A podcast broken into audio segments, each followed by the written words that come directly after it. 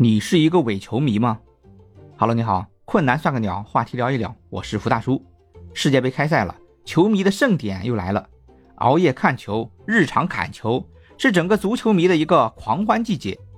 大叔我呢，不是一个球迷，连伪球迷都算不上。那为什么我要说到伪球迷呢？我这里啊有一个好玩的事要和你分享。当年二零零六年世界杯的时候，我正好刚参加工作。那个时候下了班也没事干，然后正好世界杯开赛，就跟小伙伴们说：“哎呀，晚上没事干，看球吧。”这个时候，我们办公室里一个大姐就来问我，她说：“你是一个伪球迷吗？”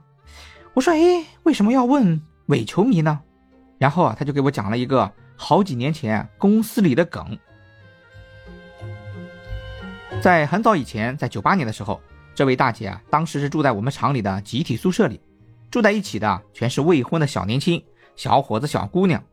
那一年啊，世界杯开赛，有几个小伙子啊吵着要看球，他们呀合在一起凑钱去买了一个电视机。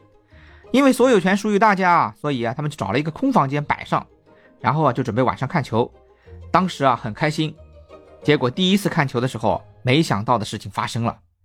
这几个所谓的看球啊，看着看着球睡着了，然后就有小偷啊溜进了他们看球的那个房间。把电视机给偷走了。等到天亮了，他们醒过来才发现，并且啊，不知道他们睡得有多死。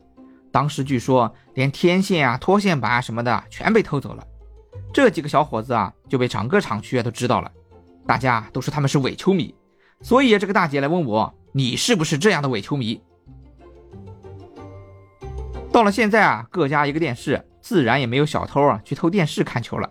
说不定小偷啊，为了看世界杯，自己在家里看电视，也不去偷东西了。